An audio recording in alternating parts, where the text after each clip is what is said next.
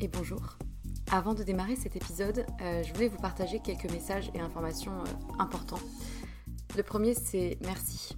Merci, je le répète souvent, pour euh, l'oreille qui écoute. je ne sais pas si vous êtes dans le métro, dans votre lit ou en train de cuisiner, mais peu importe, merci. La seconde chose que je voulais dire, c'est que si vous me suivez sur Instagram ou que vous avez écouté certains épisodes précédents, vous savez que j'ai quitté mon emploi pour me lancer à mon compte.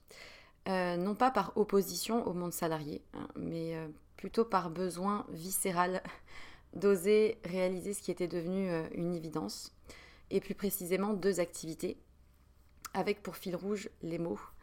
les mots qui racontent des histoires et qui sèment des idées et impacteront au moins une personne, j'espère.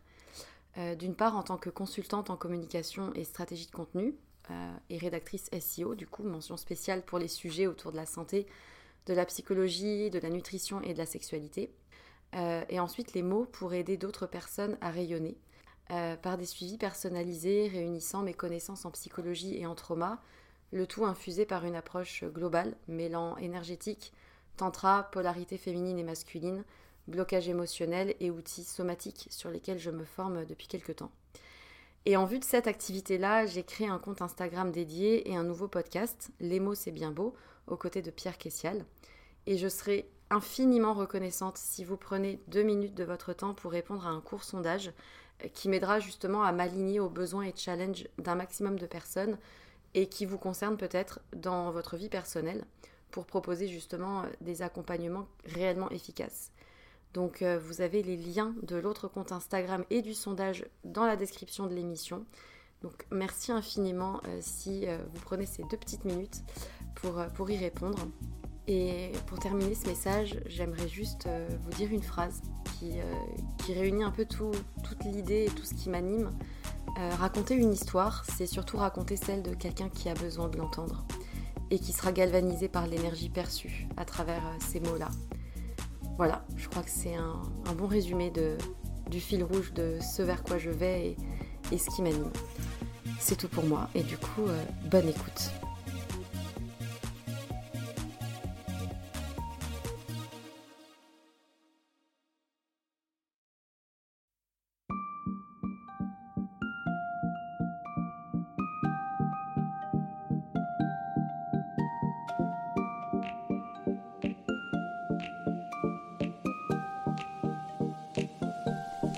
Bonjour, bienvenue dans cet épisode un peu particulier. Soissage et Parle Fort existe depuis maintenant deux ans. Je n'ai rien d'autre à dire à part merci. Toi qui m'écoutes, tu m'inspires. Toi qui partages, vibre, danse, pleure, souffre, aime, tu m'inspires. Un épisode un peu spécial, peut-être pour réfléchir, rêver et découvrir des textes qui m'ont marqué et que j'avais vraiment envie de partager pour cette nouvelle année. Mais d'abord, quelques mots de moi à toi. Je n'aime pas du tout les rétrospectives et les résolutions. Je n'ai pas du tout envie de faire de bilan ou d'émettre des objectifs. Je trouve cela complètement illusoire de s'accrocher à des si et des je vais, de s'agripper à des perspectives de demain et des regrets d'hier. Nous avons cette habitude étrange à mes yeux de vouloir marquer le passage de date qui nous semble décisive. Je crois qu'on a inventé le temps qui passe pour pouvoir le marquer comme si ça pouvait nous rassurer, comme des plis au coin d'une page, tu sais. Nous avons pris l'habitude de vouloir se souvenir, je crois, par peur d'oublier et d'immortaliser des instants qui ne sont rien que des fragments finalement insaisissables. Et c'est terriblement humain, je crois, d'avoir tendance à être dans l'hier ou dans l'expectative de demain. Nous nous souhaitons chaque 31 décembre le meilleur pour les mois à venir. On se remémore des événements passés joyeux ou difficiles, comme s'il fallait absolument se rappeler qu'on les a bien vécus, tu sais. Et pour tout dire, j'ai aimé chaque jour qui passe comme il était, pour tout ce qu'il était. Ouais, même cette année un peu étrange, il faut le dire. J'ai apprécié chaque difficulté et chaque tristesse, ou plutôt accepté, je crois. Parce que je sais que les ressentir me permet de savourer aussi les joies qui viennent. Et pour les saisir, il ne faut pas les espérer, je crois. Il faut plutôt les accueillir, même là où on ne les attend pas. Cette année, j'ai compris que j'avais tout à apprendre jusqu'à mon dernier jour. Que chaque seconde je grandis et j'ouvre les yeux, encore. Parfois je ne veux pas, alors je remets une guerre, parce que j'ai peur. Mais je le sais, que je ne sais toujours rien. J'ai aussi réalisé que vouloir se définir est totalement vain, et que tant que je cherche à identifier qui je suis, je reste complètement dans l'illusion du mental qui voudrait expliquer et détailler quelque chose qui m'échappe. J'ai compris en fait que nous n'étions que des fragments de cellules dans l'univers et que la vie n'était rien d'autre qu'un courant d'air dans lequel il faut essayer de se glisser. Et c'est super dur d'apprendre que chercher à contrôler ou comprendre est impossible et empêche justement d'être et d'avancer. En résumé, je ne peux que vous souhaiter de renoncer à toute attente, de ne plus chercher à être quelqu'un et de ne surtout pas essayer de devenir une meilleure version de vous-même, ou comme on dit partout. Je pense que ça ne veut rien dire. On ne devient jamais une autre version car il n'existe pas de version. Il n'existe pas de je suis telle personne, tu es telle personne, il est telle personne. Et tu serais meilleur, plus heureux, plus heureuse, plus quelque chose si. Non, en fait. Une chose que j'ai appris cette année, c'est que pour aimer les autres et leurs différences, il nous faut aussi accepter ce que l'on est maintenant, ce que l'on ressent tout de suite, et juste le respecter à chaque instant, sans plus chercher à se modeler, à se définir, ou à se forcer à changer. J'essaye vraiment chaque jour de regarder les choses en m'abandonnant à leur réalité, à cesser de préjuger des pensées des autres, et c'est dur, à renoncer à l'illusion dans laquelle je suis tout le temps encline à me réfugier. Et pour ça, je parle, je pense, j'écris, et puis j'essaye. Car tant qu'on reste dans l'idée, il n'y a pas de place pour la vie. Et c'est dur en fait de réaliser qu'on a passé des années dans un monde imaginaire et renforcé par une société ignorante. Ignorante non pas intellectuellement j'entends, hein, mais ignorante, tu sais, d'être là, d'être là tout de suite, là, maintenant, entier et entière. Alors pour cet épisode un peu spécial, je ne te souhaiterai pas une bonne année, je ne te souhaiterai pas des vœux. À la place, je te propose de t'emmener dans un petit voyage et te retranscrire des textes que j'ai lus de personnes qui m'ont vraiment inspiré, qui ont un jour posé sur le papier des choses, des mots assemblés pour être lus plus tard. Alors, je te souhaite une très très bonne écoute. Chacun examine ses pensées. Il les trouvera toutes occupées au passé et à l'avenir. Nous ne pensons presque point au présent et si nous y pensons, ce n'est que pour en prendre la lumière pour disposer de l'avenir. Le présent n'est jamais notre fin. Le passé et le présent sont nos moyens, le seul avenir est notre fin. Ainsi, nous ne vivons jamais, mais nous espérons de vivre. Et nous disposant toujours à être heureux, il est inévitable que nous ne le soyons jamais.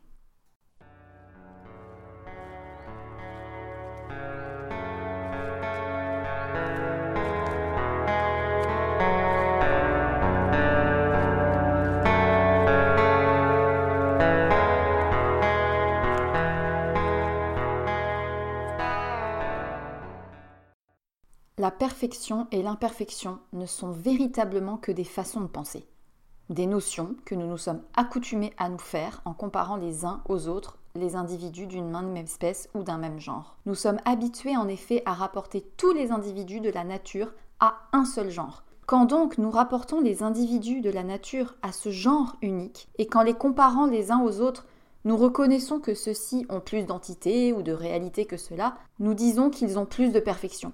Et quand nous attribuons à certains individus quelque chose qui implique une négation, comme une limite, une certaine impuissance, etc., nous les appelons imparfaits par cette seule raison qu'ils n'affectent pas notre âme de la même manière que ceux que nous nommons parfaits. Les hommes se trompent en ce point qu'ils pensent être libres. En cela seulement qu'ils ont conscience de leurs actions et ignorent les causes qui les déterminent. L'idée que les hommes se font de leur liberté vient donc de ce qu'ils ne connaissent point la cause de leurs actions, car dire qu'elles dépendent de la volonté est faux car tout part du sentiment. Un sentiment, en tant qu'il est rapporté à l'esprit, ne peut être empêché ni enlevé sinon par l'idée d'une affection contraire au corps. Car un sentiment que nous subissons ne peut être empêché ni enlevé sinon par un sentiment plus fort que lui et contraire à lui. Tant que nous percevons qu'une chose nous affecte de joie ou tristesse, nous l'appelons bonne ou mauvaise. L'image d'une chose future ou passée, c'est-à-dire d'une chose que nous considérons en relation avec le temps futur ou passé, sera toujours plus décevante qu'un sentiment envers une chose présente. Un sentiment envers une chose que nous ne savons pas exister est beaucoup plus décevante que si nous imaginons que la chose nous est actuellement présente. C'est pourquoi user des choses et y prendre plaisir autant qu'il peut se faire, c'est d'un homme sage. C'est d'un homme sage, dis-je, de se refaire et de se ranimer au moyen d'une nourriture et de boissons agréables, prises avec modération, comme aussi au moyen des parfums, du charme des plantes verdoyantes, des jeux de manège, des spectacles et autres choses de même genre dont chacun peut user sans aucun dommage pour autrui.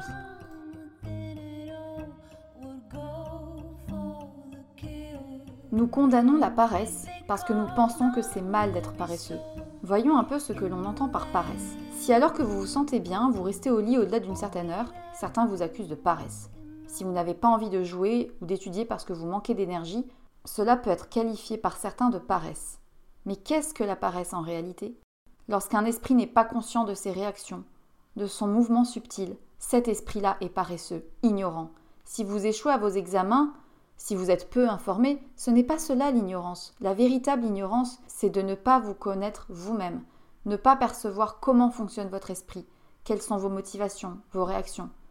De la même façon, il y a de la paresse quand l'esprit est endormi. Et l'esprit de la plupart des gens l'est, effectivement. Ils suivent une philosophie, pratiquent une discipline, et ainsi leur esprit, qui devrait être riche, plein, deviennent las, bêtes et étriqués. Ce genre d'esprit est paresseux. Et un esprit ambitieux qui court après les résultats n'est pas actif dans le vrai sens du terme. Certes, il peut l'être superficiellement à force de travailler, mais sous la surface, il est lourd de désespoir et de frustration. N'être rien est le commencement de la liberté. Donc si vous êtes capable de percevoir, d'approfondir cela, vous vous apercevrez à mesure que votre conscience s'affine que vous n'êtes pas libre, que vous êtes lié à une multitude de choses diverses, et qu'en même temps, votre esprit nourrit l'espoir d'être libre, et vous constaterez que ces deux tendances sont contradictoires. Il faut donc que l'esprit examine pourquoi il s'accroche aux choses, et c'est une rude tâche. Cela suppose un réel travail de chaque jour, chaque heure, chaque minute. Car votre femme, votre mari, votre fils, votre voisin, vos dieux, vos religions, tout cela vous entrave. Mais c'est vous qui en êtes responsable, car vous voulez la sécurité. Et l'esprit qui cherche la sécurité ne la trouvera jamais. Si vous avez quelque peu observé le monde, vous savez bien que la sécurité n'existe pas. La vie n'est pas statique, car toute vie est mouvement. N'avez-vous pas remarqué comme on s'habitue facilement aux choses? On dit oui, oui, c'est très beau, et on passe son chemin. Il faut pour vivre en présence de la beauté ou de la laideur, sans tomber dans l'habitude, une immense énergie, une vigilance qui empêche l'esprit de s'engourdir. De la même manière, la souffrance engourdit l'esprit si nous ne faisons que nous y habituer, et souvent c'est le cas. Mais il est inutile de s'habituer à la souffrance. On peut vivre avec la souffrance, la comprendre, l'explorer, mais pas dans le but de la connaître. Vous savez que la souffrance est là, c'est un fait. Il n'y a rien d'autre à savoir. Vous devez vivre. Et il n'existe pas de bonheur durable dans les choses que nous connaissons. Le bonheur est étrange. Il vient sans qu'on le cherche. Lorsque vous ne faites pas d'efforts pour être heureux, alors, mystérieusement, sans qu'on s'y attende, le bonheur est là, né de la pureté, de la beauté qu'il y a dans le simple fait d'être. Se révolter, c'est souffrir. Toute souffrance indique que l'homme s'est écarté de la grande unité, mais cela, le commun des mortels ne le voit pas. Pour y parvenir, c'est-à-dire pour devenir quelqu'un de complet, il lui faut surmonter au fur et à mesure qu'il se présente les obstacles qui tendent à empêcher son évolution. Il apparaît aujourd'hui de plus en plus nettement que derrière toute névrose se trouve aussi un problème humain à caractère général, le problème de la maturation. Le névrosé est un homme à qui la maturité fait particulièrement défaut. Et le manque de maturité est le mal de notre époque, l'incapacité à mûrir est la maladie de notre temps. La névrose qui pousse le malade psychique à consulter un thérapeute n'est finalement qu'une expression particulière du mal général, du mal dont souffre l'homme parce qu'il est devenu étranger à être.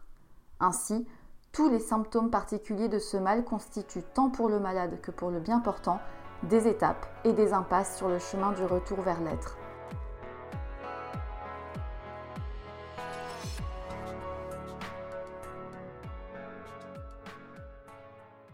Chez les personnes à basse estime de soi, il n'existe aucune relativisation, aucune distance, aucune clémence envers ces petites failles.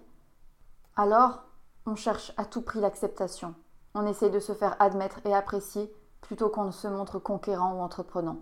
On évite toujours les conflits et tout ce qui pourrait provoquer un rejet. On attend d'être rassuré sur le fait qu'on nous apprécie pour se détendre et se révéler. On prend peu d'initiatives, qui supposerait une prise de risque. On dépend finalement beaucoup du bon vouloir des autres, avec un problème d'hyper-empathie, parfois. On est trop dans la tête des autres, trop à imaginer leurs besoins, au point d'en oublier les siens. À force de penser à ce que les autres pensent de nous, on en oublie de se penser soi-même. La basse estime de soi est une forme d'aliénation. Pas étonnant qu'à la fin on éprouve le sentiment d'être vide. Le passé nous lègue doute et fragilité. Le présent peut les réparer parfois, même les guérir, à condition que nous vivions réellement. Vivre, c'est agir, se découvrir, se révéler, prendre des risques, se laisser aller, lâcher prise, sans vouloir à tout instant contrôler et maîtriser son image. Si nous nous protégeons trop, la vie ne fera pas chez nous ce travail de réparation et de maturation. C'est tout le problème des estimes de soi vulnérables, étouffées et rigidifiées dans leur mécanisme de défense. Changer, c'est repérer et désamorcer ces protections devenues prison pour s'en affranchir. D'ailleurs, peut-être vaudrait-il mieux, en matière d'estime de soi, ne pas utiliser le mot changer, mais évoluer. Et il ne suffit pas de comprendre, il faut aussi agir et pratiquer. Vous pourrez lire tous les livres sur l'estime de soi et assister à toutes les conférences données sur ce thème, tout comprendre à ces mécanismes, rien ne changera en vous tant que vous n'aurez pas pratiqué et testé dans la réalité. Il faut agir pour changer. Et plus précisément, procéder à d'incessants allers-retours entre action et réflexion. On ne change que dans l'action intelligente.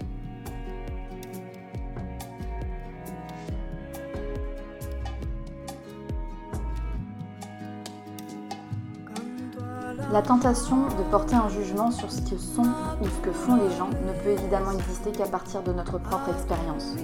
Nous ne pouvons voir chez les autres que ce que nous avons appris à voir et en général chez nous. Notre égoïsme nous apprend à déceler l'égoïsme des autres, parfois de manière adaptée, parfois de manière amplifiée, et dans le pire des cas de manière imaginaire.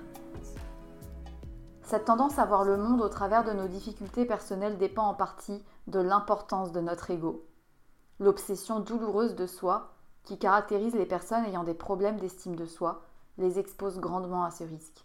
En effet, la tendance à juger contient celle de fermeture à l'expérience. On remplit le monde de soi-même au lieu de se laisser emplir, informer, éduquer par lui. D'où une difficulté pour arriver à écouter et à entendre ce qui n'est pas de soi. Du coup, le monde nous paraît figé. C'est toujours la même chose, les gens sont toujours pareils, nanani, nanana. Souvent, c'est notre façon de les appréhender qui est toujours identique. Ce discours d'être déçu par les autres est très fréquent. Les autres sont-ils si décevants ou est-ce moi qui suis trop décevable? Si je suis souvent déçu des autres, c'est que j'attends trop d'eux.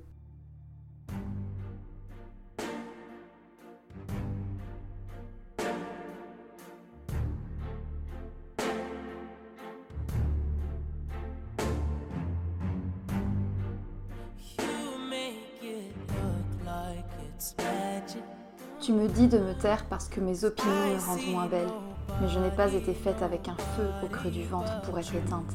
Je n'ai pas été faite avec une légèreté sur la langue pour être facile à avaler. J'ai été faite lourde, moitié lame, moitié soie, difficile à oublier et pas facile à comprendre. Tu as l'habitude de codépendre des autres pour compenser ce dont tu crois manquer. Qui t'a fait croire qu'une autre personne était censée te compléter alors qu'elle ne peut être qu'au mieux qu'un complément.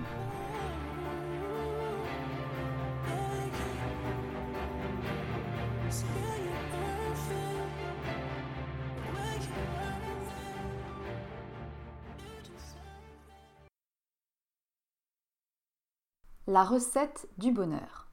Laisse de côté tous les chiffres non indispensables à ta survie. Cela inclut l'âge, le poids, la taille. Que cela préoccupe seulement le médecin, il est payé pour ça. Fréquente de préférence des amis joyeux, les pessimistes ne te conviennent pas.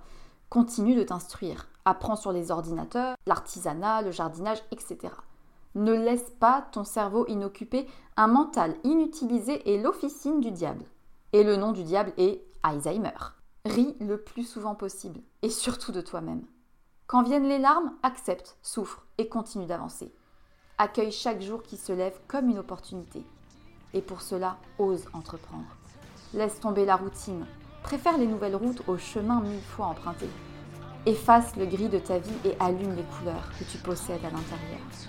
Exprime tes sentiments pour ne jamais rien perdre des beautés qui t'entourent. Que ta joie rejaillisse sur ton entourage et abat les frontières personnelles que le passé t'a imposées. Mais rappelle-toi, l'unique personne qui t'accompagne toute la vie, c'est toi-même. Sois vivant dans tout ce que tu fais. Entoure-toi de tout ce que tu aimes. Famille, animaux, souvenirs, musique, plantes, tout ce que tu veux. Ton foyer est ton refuge, mais n'en deviens pas prisonnier. Ton meilleur capital, la santé. Profites-en. Si elle est bonne, ne la détruis pas. Si elle ne l'est pas, ne l'abîme pas davantage.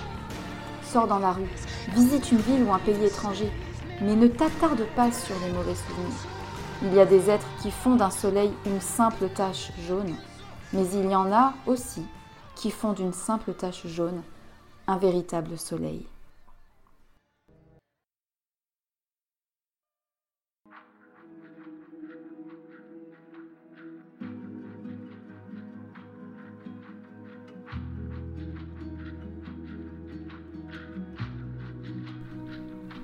Reste forte pour traverser ta douleur. Fais pousser des fleurs dans sa terre. Tu m'as aidé à faire pousser des fleurs dans la mienne, alors fleuris merveilleusement, dangereusement, vigoureusement. Fleuris doucement, fleuris surtout car tu n'as besoin que de fleurir. Et je remercie l'univers de prendre tout ce qu'il a pris et de me donner tout ce qu'il me donne. J'ai ce que j'ai et je suis heureuse. J'ai perdu ce que j'ai perdu et je suis tout de même heureuse. Bien sûr que je veux réussir, mais je n'ai pas soif de succès pour moi. J'ai besoin de réussir pour gagner suffisamment de lait et de miel pour aider les gens autour de moi à réussir. Et surtout, si tu es né avec la faiblesse de tomber, tu es aussi né avec la force de te relever.